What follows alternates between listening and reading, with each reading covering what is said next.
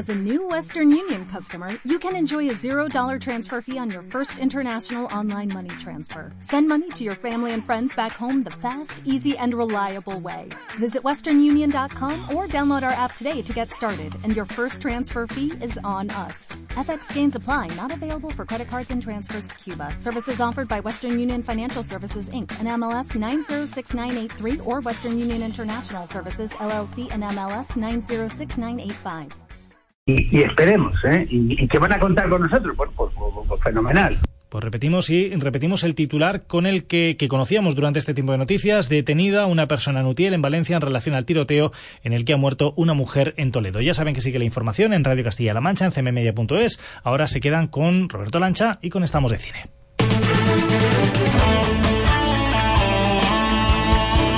Servicios informativos. CMM Radio. CMM Radio. ¡Silencio! ¡Silencio! ¡Cámara! ¡Callarse un momento para que se me oiga bien! ¡Acción! Estamos de cine. Amigos, siempre recordaréis este día como el día en que... ¿Estás listo? ¡Oh, sí! ¡Hasta el infinito y más allá! ¡Yujú! ¡Lo hemos conseguido! ¡Oh, capitán, mi capitán! ¡Oh, capitán, mi capitán! Con lluvia, con sol, con nieve, con hielo, la función debe continuar. ¡Soy el rey del mundo! ¡Uh, uh, uh! Aquí comienza el programa de cine de Radio Castilla-La Mancha.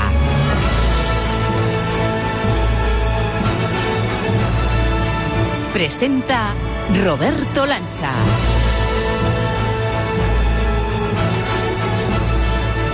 ¿Qué tal, señoras, señores? Muy buenas, amigas y amigos del cine. Bienvenidos al capítulo 86 de Estamos de Cine, que iniciamos destacando una cifra que ha hecho historia esta semana. Los 630 millones recaudados en su fin de semana de estreno por la película a la que hace una semana le hicimos merecido pasillo. Infinity War, la última entrega de los Vengadores, ha superado a Star Wars El despertar de la fuerza y se convierte ya en el mejor estreno de una película de superhéroes de toda la historia del cine. Tiene los mil millones de recaudación en el bote y amenaza con seguir arrasando este fin de semana. Desde luego un momento Guinness del cine que nos ha tocado vivir, disfrutar y contar, pero que lejos de cegarnos nos hace seguir rebuscando sensaciones y en el caso de este capítulo, y sin quitarnos la capa, dar un salto de siglos y buscar otra suerte de superhéroe. El que te invitamos a redescubrir hoy no vuela, no es millonario, ni tiene el traje de Iron Man, ni tampoco se convierte en monstruo verde, pero tiene otros superpoderes más clásicos, una prosa tan poderosa y llamativa como su nariz prominente, buen manejo de la espada, y una agudeza con su verbo capaz de herir al más orgulloso de los villanos. Que nadie tema ni dude, amigos fieles, ya que hablamos de Cirano. Sí, amigos, hoy nos ponemos literarios para recordar al genio enamorado de Bergerac, al que encarnó Gerard Depardieu, que enamoró al mundo en 1990 y al que dotó de una música maravillosa el compositor Jean-Claude Petit. Una banda sonora con sabor a clásico que degustaremos en Copa de Plata con nuestro experto Ángel Luque y que vamos a aderezar, como no, con algunas de las secuencias más brillantes de esta película de Jean-Paul Rappeneau. Pero antes, dos secciones clásicas de Estamos de Cine. Las noticias de la semana con Marta Lovera con novedades sobre Westworld, Jurassic World y lo que está por llegar de superhéroes y la valoración del regreso del cuento de la criada que pone la piel de gallina. Y por supuesto, los estrenos, pasados a fuego vivo por el filtro de Alberto Lucchini y hoy con la entrada de títulos como 12 Valientes, Mi querida cofradía y el análisis de una taquilla convulsionada, como decimos, por los coloridos pijamas de los Vengadores y por los campeones de Fesser, que siguen haciendo historia. Así, se, así que sacamos ya el frío acero de su mordaza, invocamos al chispeante espíritu de Cirano y nos ponemos en marcha. Primera parada, las salas de cine. Así que vamos encendiendo los focos, proyector a punto, cogemos aire y abordamos otro reto conocido, hacer de este nuevo capítulo, contra viento y marea, otro maravilloso día de sol. Bienvenidos todos a...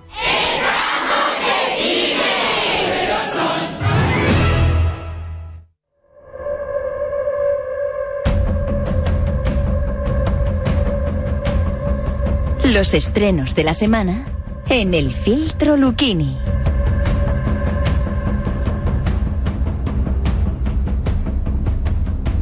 Bueno, pues la vida sigue, los estrenos siguen cayendo en las salas, aunque hay que reconocer que la biodramina, yo por lo menos esta semana me la he tenido que tomar para leer los datos y las cifras que hemos comentado en la introducción de Infinity War. Alberto Lucchini, muy buenas. Hola, muy buenas. Bueno, todos esperábamos grandes cifras, pero claro, estamos hablando de historia del cine porque lo de Infinity War es que ha arrasado, ha batido récords y se ha zampado incluso al despertar de la fuerza.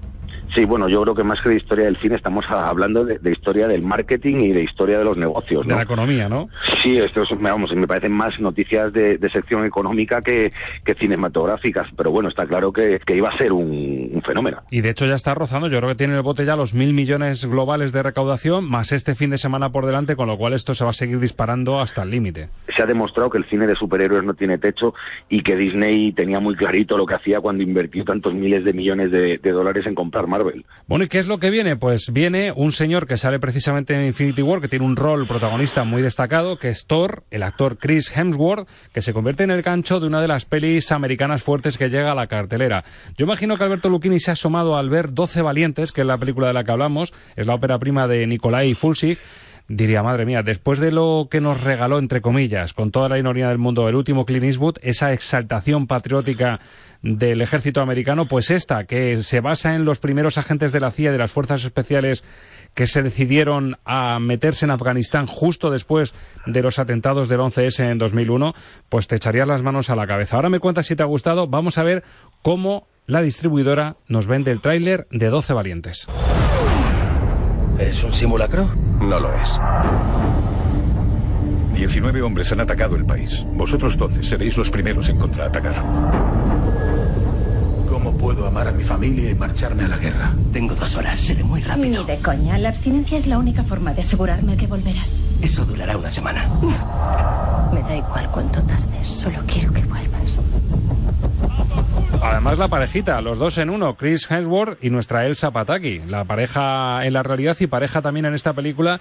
¿He acertado con lo de que al ver que podía ser otra exaltación patriótica americana, fuiste con un poco de miedo? Hombre, evidentemente todas las películas que están ambientadas en las últimas guerras de Estados Unidos, ya sea Afganistán o ya sea Irak, el tufillo patriotero no se las quita a nadie. Y esta lo tiene desde el principio hasta el final y resulta bastante molesto. Lo que pasa es que si la comparamos con la película de Clint Eastwood, pues esto es otra cosa, porque esto es una película que está planteada siguiendo los esquemas de un western clásico, salvando mucho las distancias. Podría recordar un poquito a los profesionales de Richard Brooks, con, con, esa incursión tras las líneas enemigas de un, de un grupo que parece destinado al fracaso. Como película de aventuras no está mal, se deja ver. Chris Hemsworth mm, da bastante bien el tipo.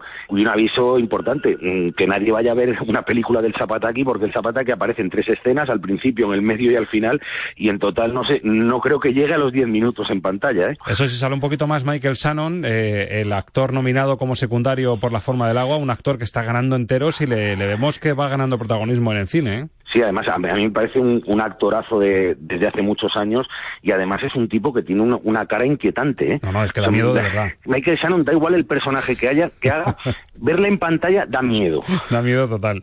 Bueno, calificaciones dan miedo, no, pues miren, sobre cinco, por ejemplo, sobre cinco estrellas, eh, encontramos, pone por ejemplo tres fotogramas, tres estrellas le pone Sensacine y en Metrópoli nos encontramos dos estrellas, ¿se las pone Francisco Marinero? ¿Compartes o bajas un poquito? No, no, exactamente las mismas dos que le, que le hubiera puesto yo. Bueno, y sobre 10 en Film Affinity, un 5, aprobadito raspado, y un 6,6 en IMDB. Esto la apuesta fuerte americana de la semana, pero tenemos también apuesta española.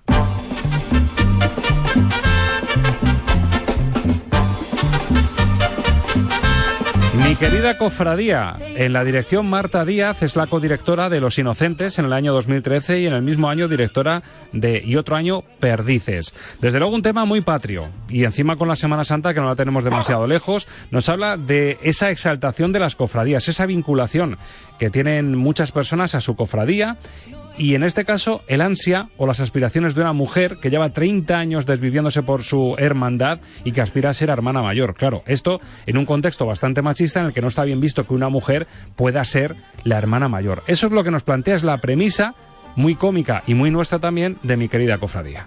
Lo importante es que seguimos unas normas impuestas por hombres. Estas normas van a cambiar ahora. Mujer presidenta de una hermandad, eso cuando se ha visto mujer. Aquí el que decide soy yo. ¿Pero tú qué te has creído? Anda, No te hagas la tonta porque esto lo ha visto todo el mundo. ¿No ves que estos vídeos hoy en día corren como la pólvora? Por mucha experiencia que tú tengas, tú eres una mujer y yo soy un hombre.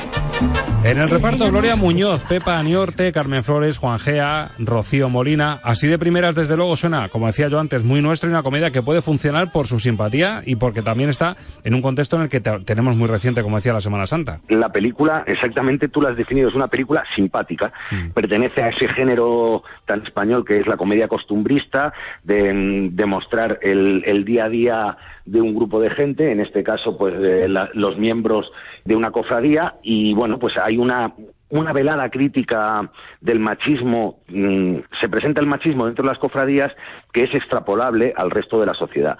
Lo que pasa es que no profundiza en esa denuncia del machismo como podría haber profundizado y se queda demasiado en la superficie, buscando la simpatía y la amabilidad, y podría haber sido una crítica mucho más feroz de lo que es. Pero con eso y con todo, es muy amable. De hecho, mm, en Málaga se llevó el premio del público, y la verdad es que Gloria Muñoz está estupenda y la galería de secundarios pues está a la altura, o sea, es, es una película más que digna. Vamos con las puntuaciones, calificaciones para mi querida cofradía. Sobre 10, roza el 6 en Film Affinity, un 8 en IMDB, buena nota la que saca en esta página internacional, y sobre 5 estrellas encontramos 3 en Sensacine, 3 en Fotogramas y 3 en Cinemanía. Bueno, para mí es un dos y medio la película, pero la, nota de IMDB eh, confirma lo que, lo que estábamos hablando, es una película que al público le gusta porque las notas de IMDB las dan el público. Exacto. Y otro de los estrenos de la semana nos trae de nuevo a Denzel Washington con uno de esos papeles que le vale nominación al Oscar, al Oscar la novena de esta edición, de la última, y llega la película con la que consiguió esa última nominación con un toque muy sedentario y un pelo a lo afro que hacía mucho tiempo que no le veíamos. Este bufete es deficitario desde hace años. ¿Me despides?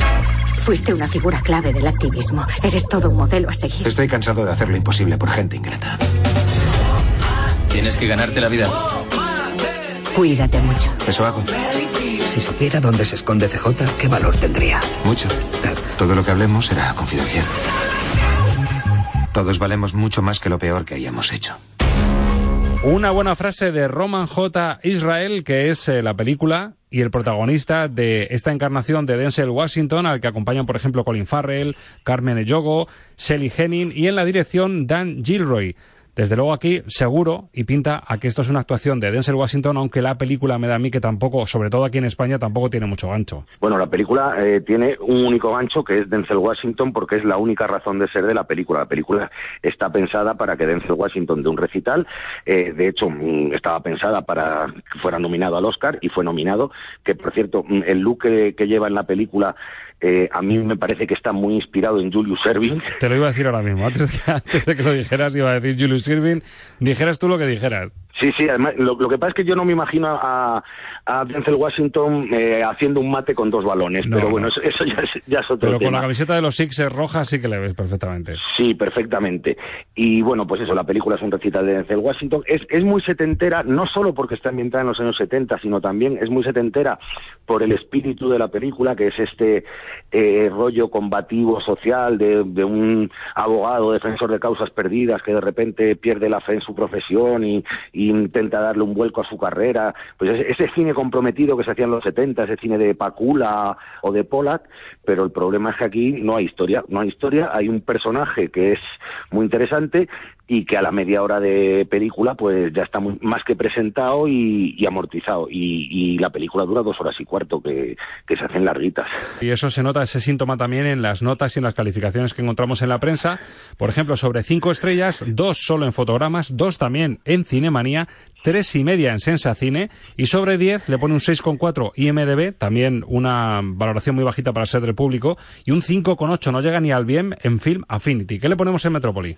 Pues un uno y medio. Uno y medio. O sea, de lo más flojito de la semana, que en este caso contrasta con una de las eh, películas con mejor calificación, además es la crítica de Alberto Lucchini, de la película Lucky, de John Carroll Lynch que se convierte casi en lo más aceptable de la cartelera, ¿no? No solo se convierte en lo más aceptable de la cartelera, sino que se convierte para mí en una de las cinco mejores películas que se han estrenado en lo que va de año. Bueno, eso, eso es mucho decir. Aquí la pega Alberto que no va a ser fácil encontrarla en salas comerciales, ¿no? No, claro, es una película muy, muy pequeña, cine independiente, hecho con, con dos duros o con, o con dos dólares, para ser exactos.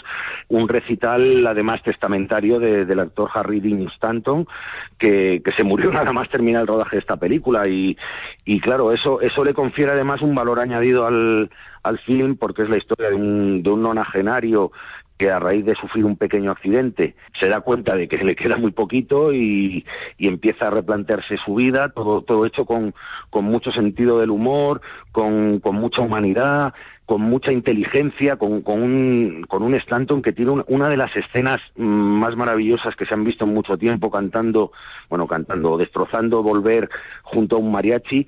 Y, y, la verdad es que es, lo más bonito en el cine es que una película emocione y esta es una película emocionante. Bueno, pues es la recomendación de la semana, en una semana hay que decirlo de transición porque tampoco viene ningún pelotazo, los Infinity van a seguir arrasando, campeones seguramente también, suerte para mi querida cofradía y suerte para nosotros, a ver si la semana que viene remonta esto un poquito, Alberto.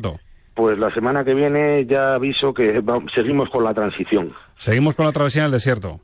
No, no, no, va a ser tanto travesía en el desierto, pero sí son, eh, digamos, mm, las que llegan películas pequeñas. Eh, alguna interesante, pero, pero nada, ningún pelotazo a la vista. Y en lontananza los superhéroes acechando también, y Deadpool también cerquita. Sí, bueno, o sea, la palabra superhéroes creo que es la más repetida en, en las últimas semanas en, en cualquier espacio dedicado al cine. Pues lo seguiremos contando. Gracias, Alberto. Buen fin de semana. Igualmente.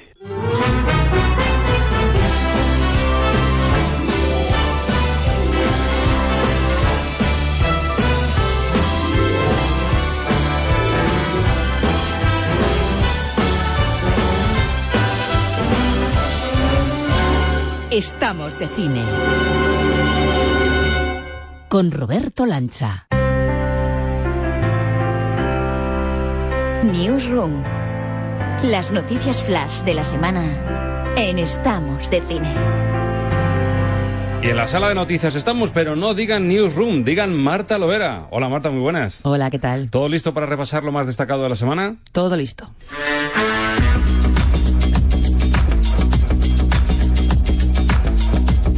Pues comenzamos con lo último, con lo más potente, la fiebre de los Vengadores y de su guerra infinita que se sigue extendiendo por todo el mundo, pero el filón de estas fiestas de pijamas con superpoderes parece inagotable.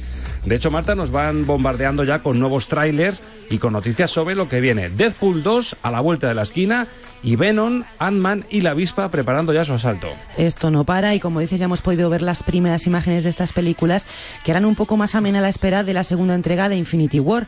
Por un lado ha salido a la luz el tráiler final de Ant-Man y la avispa con Paul Rudd y Evangeline Lilly que podremos ver en cines a partir del 5 de julio. Tendremos que esperar un poco más para Venom protagonizada por Tom Hardy que se estrena el próximo 5 de octubre. Y la que ya tenemos encima es la más irreverente de todas, la segunda entrega del deslenguado y macarra Deadpool que se estrena el 18 de mayo. Atención a este título, lo conocen Jurassic World. El Reino Caído tendrá su estreno mundial en la capital de España, en Madrid, el próximo 21 de mayo. También lo tenemos cerquita y es que seguramente estamos ante la entrega jurásica más hispana gracias al director elegido en persona por Steven Spielberg. Sí, el barcelonés J. Bayona, responsable del Orfanato, Lo Imposible y Un monstruo viene a verme, no solo ha dirigido esta ambiciosa secuela, sino que ha contado con una buena representación española en su equipo, como la productora Belén Tienza. Por eso no es de extrañar que Madrid sea el lugar elegido para el estreno mundial de la película. Concretamente será en el Withing Center, a lo grande. Bueno, pues así nos hablaba del gran proyecto de su vida el propio Bayona en exclusiva ante el micrófono de Estamos de Cine. Así va a ser el nuevo Jurassic World. Bueno, yo creo que va a ser eh, una película que va a volver un poco a la, al, al, al, espíritu de la primera, es una del primer Jurassic Park. Tiene es una película más de suspense, con más terror que la anterior. Pero bueno, yo creo que es una película que los fans de Jurassic espero y está hecha para eso, la disfruten.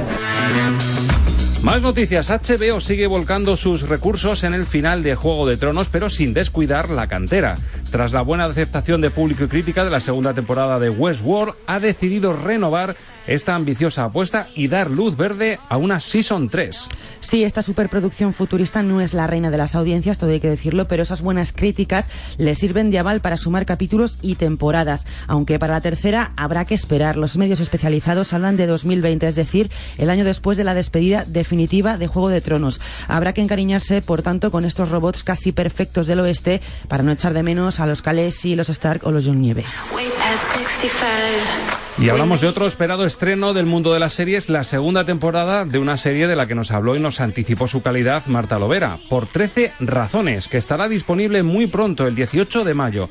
Mucha expectación por ver la fórmula elegida por productores y guionistas para dar continuidad a una historia que parecía pensada para una sola temporada, parecía cerrada ya, Marta. Eso parecía, pero visto el éxito, mm, pues no, hay que aprovechar que ha sido una de las series más comentadas del 2017 y de momento, por lo poco que sabemos, habrá otro narrador, aunque Han la protagonista de la anterior temporada, seguirá apareciendo y la serie volverá a jugar con los flashbacks para seguir contando la historia, pero desde otra perspectiva. Además, aparecerán nuevos personajes y hay que recordar que la serie fue todo un fenómeno el año pasado y generó un gran debate por su dureza, algo que Netflix ha querido solucionar, incluyendo advertencias antes de cada episodio. Y atención a este proyecto para la pantalla grande que cuenta con un reparto estelar. Penélope Cruz, Marion Cotillar, Jessica Chastain, que van a protagonizar, esto suena casi a Los Ángeles de Charlie, una película de espías. Mira, yo solo con estos nombres ya compro la entrada directamente para ver la película, pero bueno, de momento sabemos que se llamará 355, tratará sobre una especie de hermandad de espías internacionales y tiene vocación de convertirse en franquicia además.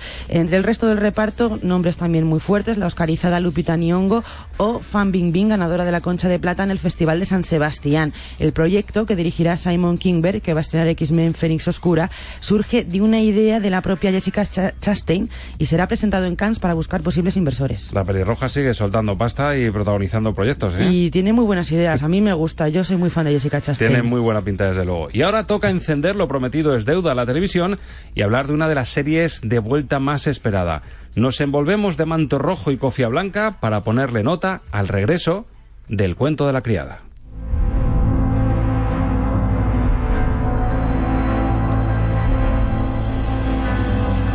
Tres capítulos ya disponibles. Yo he visto el primero, Marta está totalmente al día y si te parece valoramos el primero. Super regreso. Vale.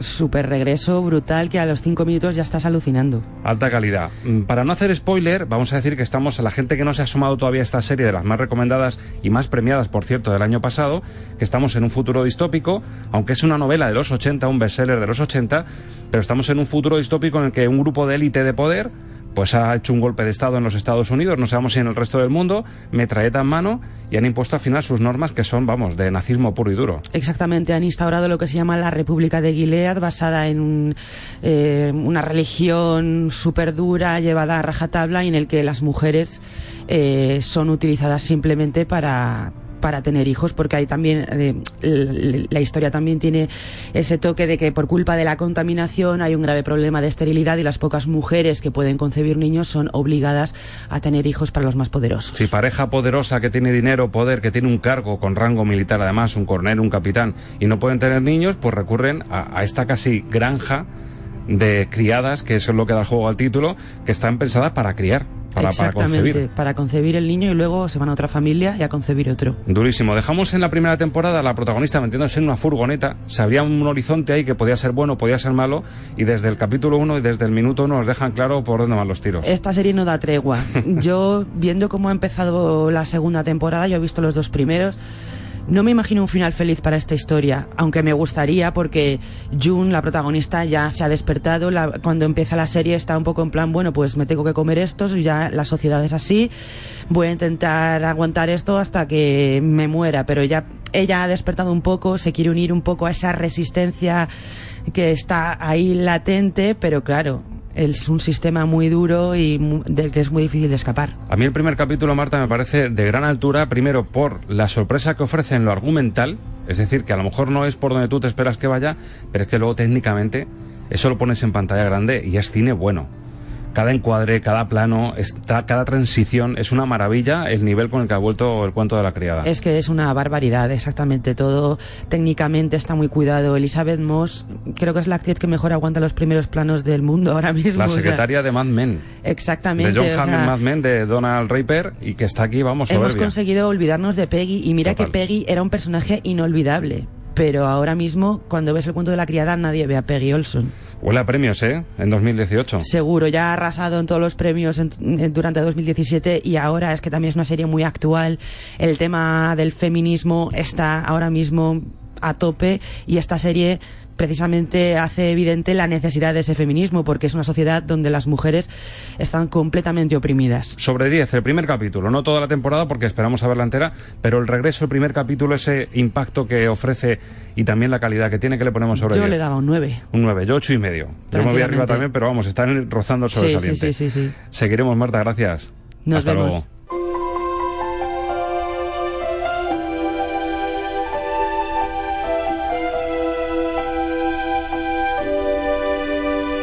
Estamos de cine.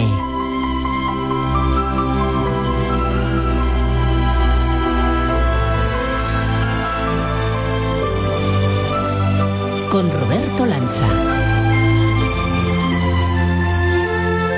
Y hoy amigos, nobles gentes, olviden los trazos coloridos de tantos superhéroes y dejen que la tinta y la pluma de antaño, telón arriba, voz potente, nos descorra melodías de otra suerte graciosa de héroe. Este de hoy lleva capa, sí, mas volar como Superman no puede. Sí lo hace con su verso y su prosa efervescente. Así que atiende, avisa a tu amigo, busca a tu hermano, que hoy, en este entremés tan consecuente, ha llegado el momento, Ángel Luque. De Cirano. ¿Puedo saber por qué mi nariz miráis? ¿Yo? ¿Os desagrada? Tu esencia se equivoca. ¿Es larga y afilada como un pico de oca? De mirarla he tenido buen cuidado. ¿Puedo saber por qué no la habéis mirado? No sé. ¿Os da asco? Señor. ¿Os da pena el color que tiene? Señor. ¿Su forma es obscena? De ningún modo. ¿A qué viene ese tono de desprecio? ¿Tal vez es muy grande para un mirón tan necio? Creo que es pequeña, muy pequeña, enana. ¿Qué? ¿Cómo? ¿Qué afirmación insana? ¿Pequeña mi nariz? ¡Cuidado! ¡Cielos! ¡Es tremenda! ¡Enorme! ¡Chato, soplabocos! ¡Engendro deforme! Estoy muy orgulloso de apéndice semejante.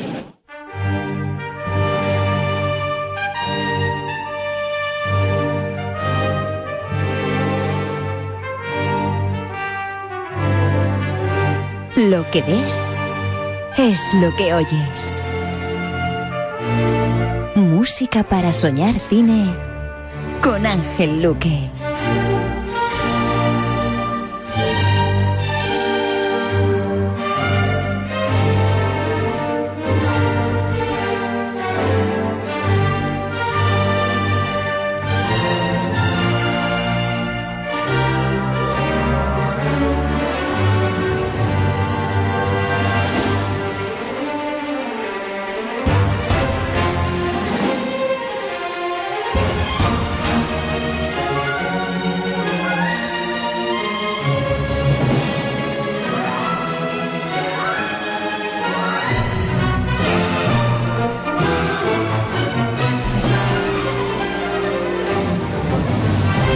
Pues saco mi acero desnudo y saludo a don Ángel Luque. Ángel, muy buenas. Muy buenas, Roberto. Hemos presentado a Cirano como merecía. Vamos, yo me he quedado impresionado. en verso. Eh, sí, sí, yo estaba pensando, como yo tenga que hablar en verso también, a mí no me sale. ¿eh? Hombre, estaba preparado. También esto, pero, esto hay que escribirlo. Pero hay que saber escribirlo, Roberto, hay que saber escribirlo. Cirano en la película le sale ese torrente de literatura solo. Solo, sí, sí, sí. A mí es un personaje que me entusiasma, sinceramente. Eh, además es que sigue muy vivo porque lo tenemos en el teatro en Madrid, en el Reina Victoria está, está actualmente. Con José Luis Gil, el maravilloso actor de doblaje. Eso es, y, y demuestra que, que, sigue teniendo una atracción para el público este personaje de Edmund Rostand, eh, que a pesar de que pasen los años, eh, el cine yo creo que su mejor homenaje o la mejor película que encontramos es esta, aunque es verdad que el año 50 eh, de José Ferrer fue y es una auténtica maravilla también como película, pero yo creo que para casi todos lo que se nos ha quedado en la retina es Gerard Depardieu interpretando esta película de Jean-Paul Rappeneau y, y, realmente es eh, ese tipo de personaje tan divertido, tan brillante, tan atractivo, eh, tan ingenioso, tan burlesco, o sea, que se juntan tantas cosas que verdaderamente yo creo que todo lo que en el cine se hiciera sobre, sobre Cirano eh, es poco, porque yo creo que es una fuente, es un manantial de creatividad estupenda, ¿no? Yo revisando la película, después de tu propuesta, eh, venimos de los superhéroes que han gustado mucho, esa evolución de, de la historia de las bandas sonoras aplicada al concepto superhéroes que daba mucho juego. Porque habrá que hacer una segunda parte, Habrá que hacer segunda creo, ¿eh? parte. Porque- Porque es que hemos tenido a los mejores compositores dándolo todo para poder hacer volar a los superhéroes que tanto nos han gustado en pantalla. Y yo, claro, revisando a Cirano de Bergerac con ese inicio que recomiendo otra vez, disfrutar, redisfrutar, lo ves desde los ojos de ese niño que mira y que ve a ese hombre que habla en verso y que lucha también con la espada, es que es un superhéroe de la época. Es un superhéroe de la época, sí, sí. Tenían esa mezcla de, de lo que eran los... Porque claro, Cirano es un escritor del siglo XVII. O sea, es decir, que cuando Edmund Rostand se inspira en este personaje, no lo crea de la nada. Es decir, no, no, se, no se inventa eh, pues eh, un personaje de ficción, no, no, está inspirado en un escritor del que se conocen unas cuantas obras, pero que ninguna ha pasado a la historia de la literatura francesa. Sin embargo, lo que ha pasado a la historia de la literatura es ese personaje, cómo era él, ¿no? Es una especie de Quevedo, por decirlo de alguna manera, español. Y es esa misma época de, de, de, de casi, bueno, un poquito más lejano del siglo de oro español, pero vamos, eh, en un contexto eh, similar. Y verdaderamente eh, uno se encuentra que este Cirano es superhéroe porque maneja la espada y porque maneja la espada de la lengua, que es mucho más complicado de manejar y lo hace de una manera espectacular. Y ¿no? puede herir más que el propio acero. Hiere más y enamora también. Y enamora. Que esa es la mezcla tan complicada de hacer, ¿no? Bueno, vamos a conocer a Cirano y vamos a conocer la composición. Hemos escuchado el primer tema central, que es el del Sí. propio personaje. Igual Sí. que cada superhéroe Mm. tiene asignado una canción en la banda sonora, ese primero que hemos escuchado es la presentación de Cirano. Sí, ese tema que hemos escuchado además tiene un aspecto muy teatral, porque hay que decir que Edmund Rostand lo que escribe es una obra de teatro. Mm, Yo les recomiendo a nuestros oyentes que si ahora no tienen nada para leer, que recuperen el libro de, de Cirano, porque leer la obra de teatro es un auténtico placer. Yo disfruté mucho cuando me la leí en su momento. Y, lo que hace es eh, el compositor, Jean-Claude Petit, que todavía no hemos dicho quién había compuesto esto, ahora hablaremos de él. Eh, Jean-Claude Petit eh, concibe un poco el inicio de la película como una presentación, una obra de teatro, entonces hace una obertura. Eso es un tema de obertura, es decir, nos abre a un gran escenario, a un gran planteamiento barroco, porque el estilo es claramente barroco, y, y con esa música ya nos está hablando de vamos a asistir a, un, a una comedia dramática, vamos a asistir a algo realmente espectacular, a la presentación, al conocimiento de un personaje único, ¿no? Pues nos metemos en el teatro, en ese teatro barroco. Carta de presentación de Cirano nos ha hecho la suya con esa descripción que le convierte casi en antihéroe, esa nariz prominente que le hace tener ese complejo que compensa un poco con la espada, con la palabra y con esas virtudes que tiene. Escuchamos a Cirano y a su entrada en el teatro y luego cómo suben los candelabros para que se vea bien el teatro, porque entonces, claro, todavía las lámparas y la luz artificial no existían. Eran esos juegos de lámparas con velas, esos candelabros arriba y que empieza la función. ¡Cuidado! ¡Que no se me escape la mano! ¡Desenvainaré si alguien me molesta! ¡Sal del escenario! ¿Qué pasa? ¿Alguien protesta?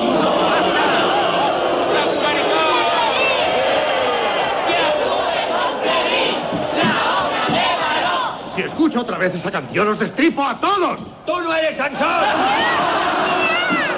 Callaos, tengo una idea. Desde aquí desafío a toda la platea. Apunto los nombres. Acércate tú, valiente. Uno a uno. Quiero veros frente a frente. ¡Vamos! ¿Quién será el primero en la lista? Al primer duelista despacharé con honor, con coraje y sin miedo. Los que quieran morir, que levanten el dedo.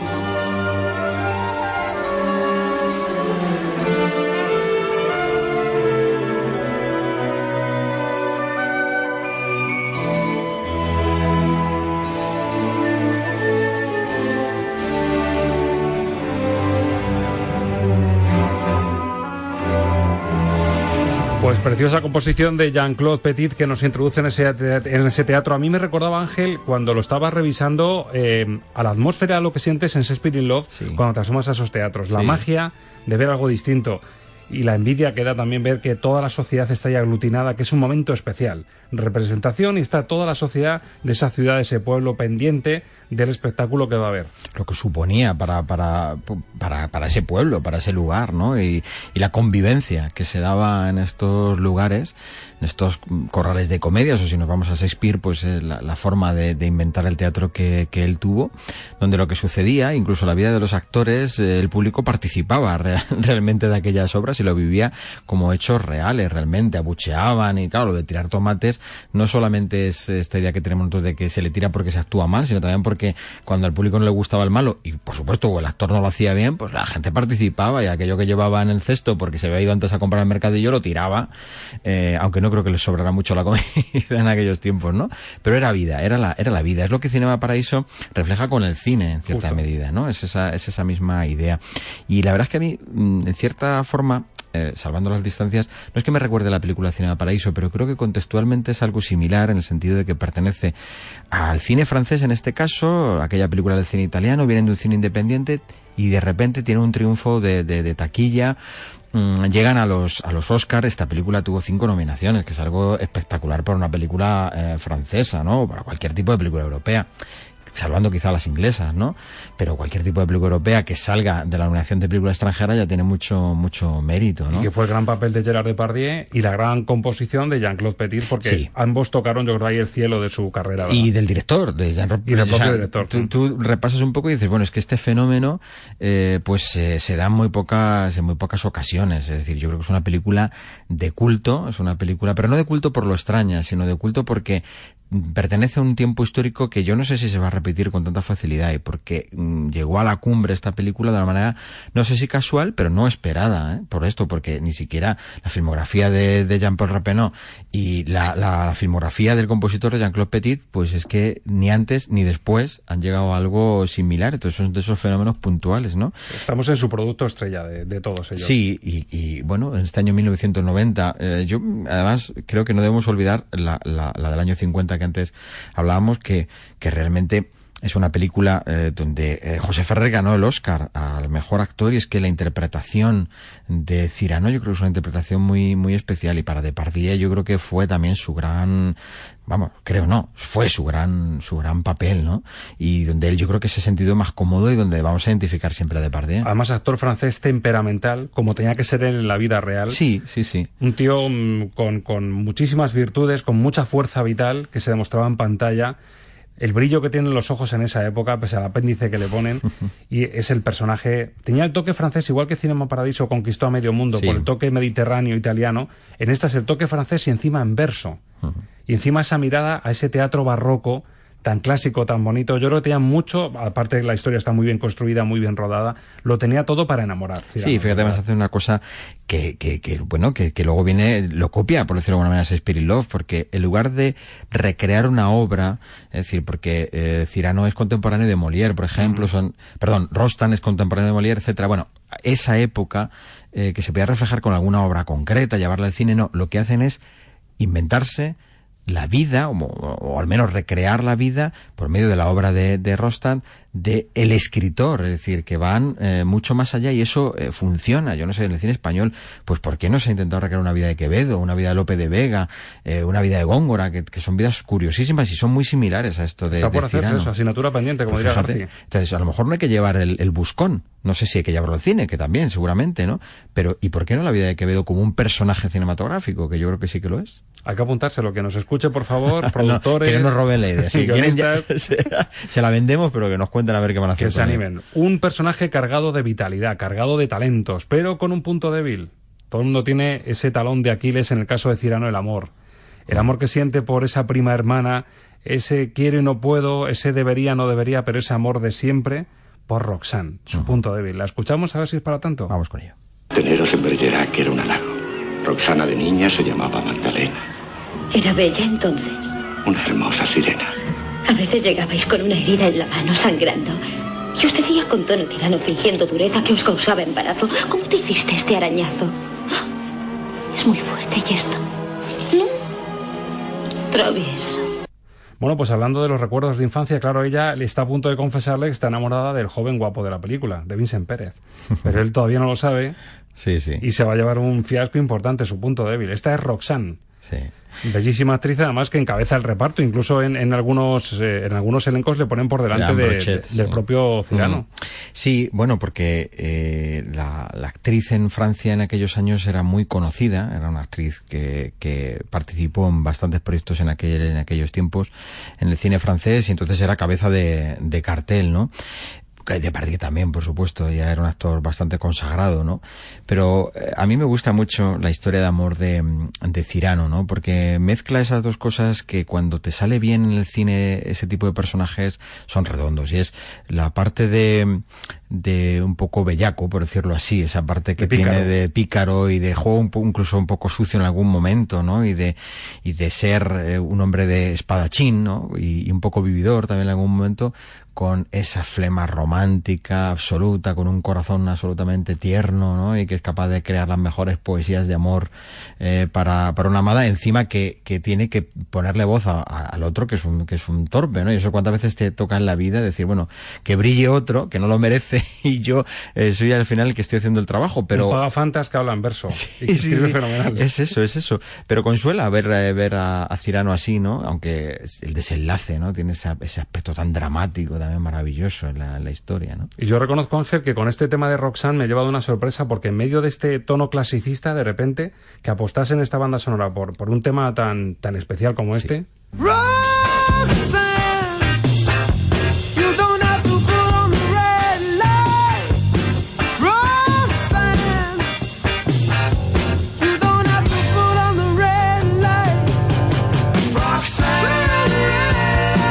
¿Quién lo diría, Polis, para, para hablar de Roxanne? ¿O no era esto? Estás hecho un Cirano. Esto Total. no era, no era de. ¿No es este Roxanne el que querías tú? Este Rosan fue de la versión posterior. Y este sí se coló en Moulin Rouge, por ejemplo, si hay Sí. versión de Roxanne, ¿no? sí. Este se coló en Moulin Rouge, sí, sí. No sé si en el Rosan aquel que, que, hizo Steve Martin, ¿no? Me parece aquello que fue como una comedia que, Sí. que estaba inspirado en la Roxanne de Cirano de Bergerac. No te lo esperabas tú, esta Polis. ¿eh? Hombre, no me lo esperaba, pero yo aquí ya me espero casi cualquier cosa. Bueno, no busquen en la banda sonora de Cirano de Bergerac este Roxanne de Police porque no está. La auténtica canción de Roxanne de Jean-Claude Petit es esta.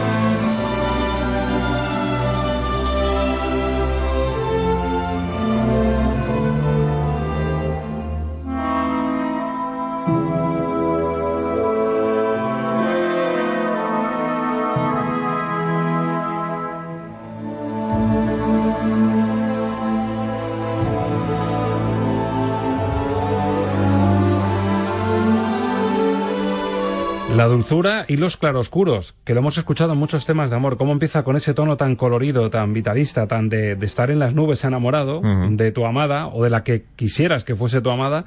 Y de repente esa bajada que viene como diciendo, sí, pero no, no, no te puedes enamorar de ella. Es tu prima hermana, está enamorada de otro, lo tienes todo en contra. No sabe que eres tú el que escribe esos mm, bellos versos y esas bellas cartas para enamorarte. Claro, es, es por un lado la idealización del que está enamorado y por otro lado la cruda realidad de, de lo que él está pasando verdaderamente porque eh, encima eh, nunca ella sabe, bueno, en ese momento ella no sabe que es él realmente el que le está escribiendo todo eso y que es él el auténtico enamorado de, de ella, ¿no? Pero ciertamente eh, Cirano en esta, en esta búsqueda que él va haciendo también de ser reconocido no por su nariz, de la cual él se burla, no por su forma de ser espadachín, sino por el auténtico eh, hombre tierno y enamorado que lleva dentro, pues yo creo que esa es la búsqueda que nosotros seguimos con él durante la película, que me parece, eh, me parece maravillosa. Eh, Jean-Claude Petit, fíjate que es un, es un compositor que, que bueno, que ha pasado desapercibido dentro de la música cinematográfica, incluido la francesa, porque decir, hombre, yo no soy un especialista en compositores de, de- de- del cine eh, francés, pero ciertamente es que no aparece en casi, en casi ninguna banda sonora, es decir, muy pocas bandas sonoras, participó muy poco de esto, ¿no? Y él, que era un gran amante del jazz, sin embargo, sabía muy bien eh, meterse en el otro aspecto que le gustaba mucho, que era el homenaje a la música barroca. Y claro, esta banda sonora es un deleite absoluto para el que le guste la música barroca, es una auténtica maravilla. Era una oportunidad perfecta. El tema de amor de Cirano, esa Roxanne que le roba el corazón, que le hace aparcar la espada, eh, ese tono pícaro y le hace ser, pues ese hombre. Además, yo creo que la clave de la película Ángel de Cirano de Bergerac es que empatizas tanto con el personaje que vives con él la necesidad de decir cuándo se lo vas a decir, Sí. cuándo vas a desvelar tu secreto. Si eres capaz de escribir algo tan bonito y tan bello que ha enamorado a la mujer más bella de la película y de ese universo que se nos abre en la película, ¿cuándo lo vas a decir? Está muy, muy bien llevado la película porque en la, en la obra de teatro, eh, vamos a ver, cuando, cuando tú lees una obra de teatro eh, cuesta mucho eh, pues los cambios de personaje, ¿no? Es decir, eso es lo que hace que la dinámica de la lectura de teatro pueda ser un poco más complicada. Si estás viendo la obra, la llevas mejor, pero sin embargo cuando en el libro te vas metiendo y vas profundizando y vas deleitándote los versos, porque son una auténtica preciosidad como está escrita la obra, verdaderamente la película te transmite lo mismo que en el libro sientes y es esa necesidad de que de una vez ella sepa quién es, el auténtico amor, el auténtico enamorado que hay detrás de aquellas cartas y de aquellos versos. Y eso en la película está muy bien contenido, está muy bien reflejado, porque claro, podía haber caído en algo un poco cargante, porque una película que se desarrolla mucho tiempo en verso, bueno, Y larga, ¿eh? Son y larga, horas y algo. efectivamente, podría haber sido una película y sin embargo, qué bien rodada está, qué bien está llevado el ritmo, qué bien acompasada está, cómo te va metiendo precisamente en ese deseo, es decir, te metes en la historia, no estás siendo un simple espectador de un tema clásico, ¿no? Sino estás dentro de ella y eso es una auténtica maravilla. Llega la visita del conde.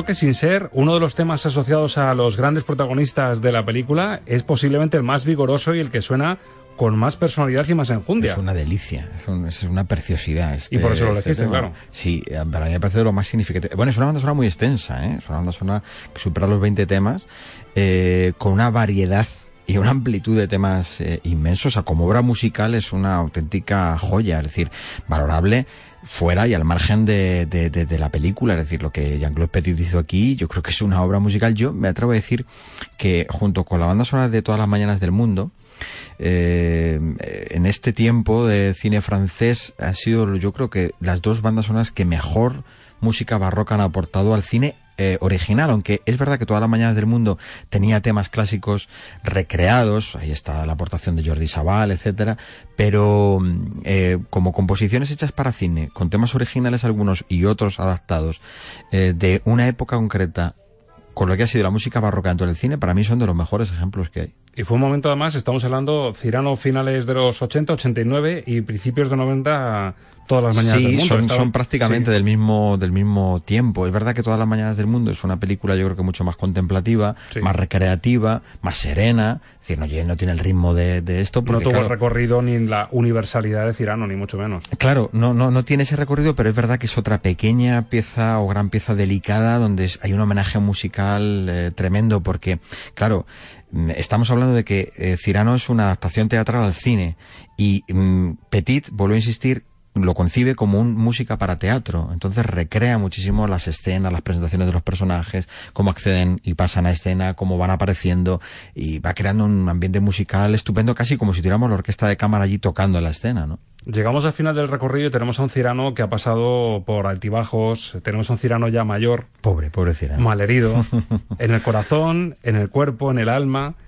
Le dejamos que se despida con sus palabras. Hombre, es una maravilla. Le hemos escuchado, hemos empezado con su definición sarcástica de, de ese apéndice que le trae que le trae mal vivir y le vamos a escuchar despedirse definiéndose a sí mismo, que a mí me parece una despedida preciosa y por supuesto la envolvemos con la música de los créditos finales de Cirano de Bergerac.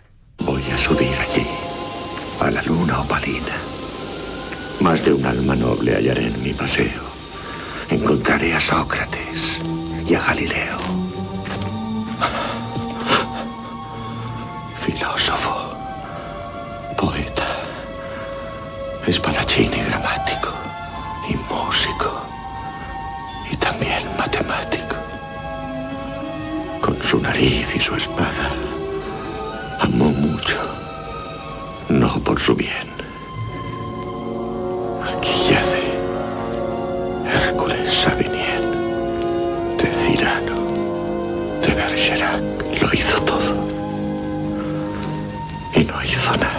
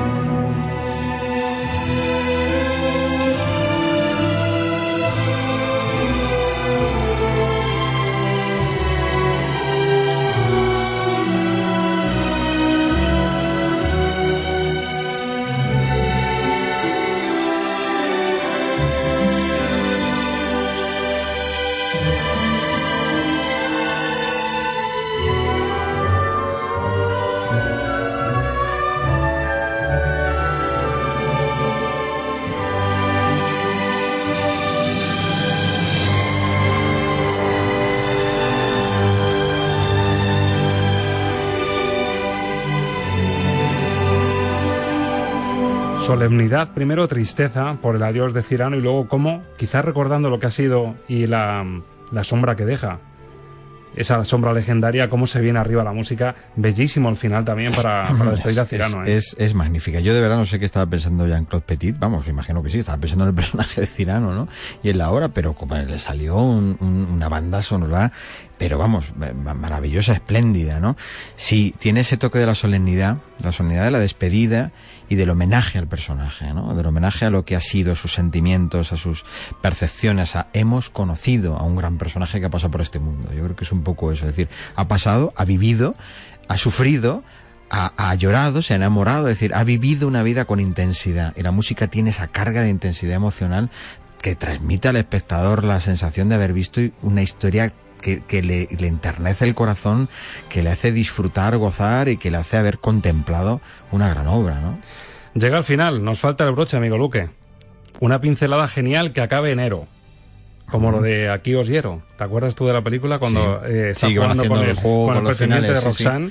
Sí, sí. Bueno, pues felices de escuchar esta música certera y en este instante postrero será un placer decir que en un suspiro, después de una aventurosa semana entera, amigas y amigos, aquí os espero. Escuchantes gentiles, lo digo alegre, convencido, quitándome el sombrero. Me despido sin pesar y con tono firme y de amistad os emplazo a vosotros, al mundo entero, a encontrarnos aquí mismo, sin pesares ni recelos. Cierro la línea, atención. Recuerden, siete días, sin desánimo ni emperos. Una, dos, ahí va, os conmino, amigos todos. En Estamos de Cine, aquí os espero.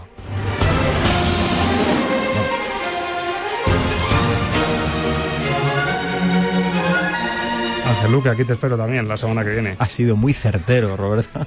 La Me has dejado impresionado. Precioso. Muchas gracias, Ángel. Hasta la semana que viene. Roberto. Amigas, amigos, ha sido un placer. Con Cirano, con su sombrero, nos despedimos. La semana que viene, repito, aquí os espero.